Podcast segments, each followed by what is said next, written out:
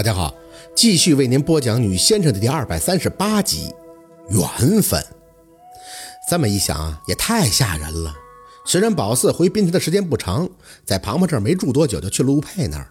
这店是没光顾过，可这么一说，人还挺多的，那谁不得多合计呀？还是个骨汤店。师哥的表情有些复杂。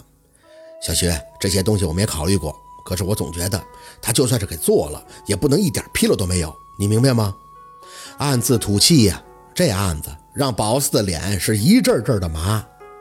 师哥，我懂你的意思，你是想通过我再找出那些物证是吗？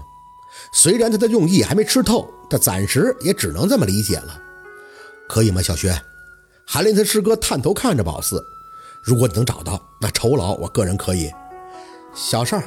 宝四大大咧咧地打断了韩林师哥的话，找依琳问话对我来讲不难。只要你能把那四个失踪妇女的生辰年月给我就行了。不过不敢保证一定会问到什么，因为死的时间有些久，不知道是化了还是四处游荡，养或者是已经上路了。这上路跟四处游荡还好办，上路可去下边找，四处游荡呢也能叫，有冤屈的话一叫就能回来。可是要化了，那就肯定找不到了。化了，师哥有些不懂，什什么叫化了呀？嗨，就是魂飞烟灭的那种啊。师哥哦了一声，点头。哦，那你就试试吧。我也是头一次想通过别的途径去找找案件的突破口。宝四明白这事儿，他俩是肯定瞒着做的，不然谁能让他这么干呀？这说的还不清不楚的。可既然人家张嘴了，总不能说不帮啊。成，那你要这么说，我就试试。不过你确定这些女人都是死在古堂店里的吗？确定。宝四呼出了一口气。那咱们能进去吗？我要是招灵的话，最好在他们死的地方，就是案发现场，这样比较方便，可以接他们的阴气。韩林师哥纠结了一下，大概需要多长时间呀？最多也就一个小时吧。会破坏里边的？不会的，我什么都不会动，就是接阴气、招灵方便。那行，他狠心拍了一下板，我可以拿出来钥匙，咱们进去。这事儿弄得他自己还挺冒风险的，不容易呀。这也是为了工作鞠躬尽瘁了。宝四看了一眼时间，起身。那这样，我先回去准备东西。今天晚上十点，咱们呢就在店门口集合。然后我进去直接招灵。需要我准备什么吗？宝四想了想，啊，你身上别带利器就行了，尽量穿素色的衣服，剩下的交给我就成了。交代了一会儿，宝四准备离开，转头看着还有些紧张严肃的师哥，笑笑，哼，我为这事儿啊买什么东西花钱，回头你记得给我报销啊。师哥听完宝四的话就笑了，放心吧，我就在这等着，一会儿见。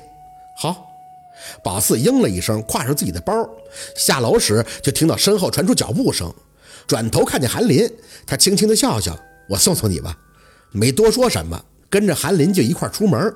走了一阵，他牵着嘴角看向宝四：“我妈的事儿还没谢谢你呢，她上路了，说是报仇了。”宝四轻轻笑笑：“ 应该说是比较巧吧。”再说，我觉得是你妈帮到我了，不然我也想不到那个世尊是谁呀。天越发的凉了，宝四吸了一下鼻子，听着韩林出口：“嗯，听庞庞说你最近挺好的。”“嗯，那个人就是四年前给你一万块让你说电影好看的人，对不对？”没答话。宝四，你真的很喜欢他吗？嗯，为什么呀？走到街口，宝四脚步一顿。抬眼看他一张略显憔悴的脸，沐浴在黄昏里，透着丝丝的执拗和消沉。宝四吸了口清冷的空气。韩林，你觉得我是个什么样的人呀？你，韩林的嘴张了张。小的时候很傻，有点虎，但长大了很开朗，很可爱。还有从四年前的电影那事儿能看得出来，你很正直。从李雪的事儿又能看出来，你很仗义，乐于助人。宝四的心里发笑，电影那事儿根本就不是正直的事儿啊，那是私人恩怨；而李雪这事儿呢，那可以讲说是被逼无奈的。总之啊，你就是很好，很聪明，很活泼，很懂事儿，嗯，还很漂亮。他说了很多。宝四这个人啊，是真喜欢人夸，一听人夸就愿意在心里边沾沾自喜。大概呢是小时候被骂多了，捡个夸就乐意捂着搂着。深吸了一口气，看眼韩林，你也觉得我很懂事是吗？韩林点头，是啊，你二舅二舅妈最常放在嘴边的一句话就是你懂事。我一开始觉得你去传销窝这找李雪那是胡闹，可事实证明，你的确是帮到李雪了，也帮到了李叔，还间接的帮到了我。要说大了，你还维护了社会的和谐，你真的很棒啊！宝四笑意轻轻。可是我觉得你说这些都不是我，真正的我是很任性，很喜欢耍无赖，喜欢使性子，欺负人，占上风的。你问我为什么喜欢陆佩，理由很简单，就是我喜欢对他做这些事儿，只愿意对他做。你明白吗？韩林的表情形容不出，嘴角抽搐般的牵扯了两下。我我我不明白，就是宝四迎着夕阳，眼看着韩林，我爱他，这就是理由。宝四所有的坏毛病，在家人面前要控制的坏毛病，都只喜欢在陆佩那里暴露，远远大于喜欢的。宝四想，这就是爱吧。韩林的脸直接侧到马路的方向。看着车来车往，自嘲的笑笑，哼，这个理由很干脆。我明白了。宝四点了一下头，那我就先回去了啊，还去买东西呢。直到宝四要过马路时，才在后边喊了一声：“宝四！”声音不大，回头看他，只见他眼底满是悲凉的意味，看着宝四：“我不应该是最早出现的那个吗？”最早，一时间没反应过来，随即哦了一声，合下眼转身。哦，对我来讲，陆佩是最早的。他伤害过你不是吗？庞庞说过的，你明明很恨他的。宝四的脚步被他的话扯了，顿了顿，想说什么，却又不知道说什么，好像再跟他掰扯一通有多爱陆二也没有意义。的确恨过，只是有些事儿搞清楚以后，那恨自然就烟消云散了。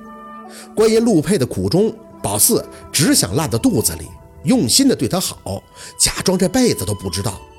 跟在行人的身后穿过马路，走了很远，略一侧脸，韩林还站在那里，眼睛看着宝四，带着一丝悲壮的意味，站在余晖中一动不动。宝四忽然就对他生成了一种同情的感觉，像是可怜。这种感觉很可怕，想逃，行色匆匆的离开。宝四绝没有做救世主或拯救任何人的那个高度。养或者他觉得自己莫名滋生的这种怜悯，对韩林来说那就是一种侮辱。他有他自己的缘分，只是在追爱的路上晃了眼，认错了人。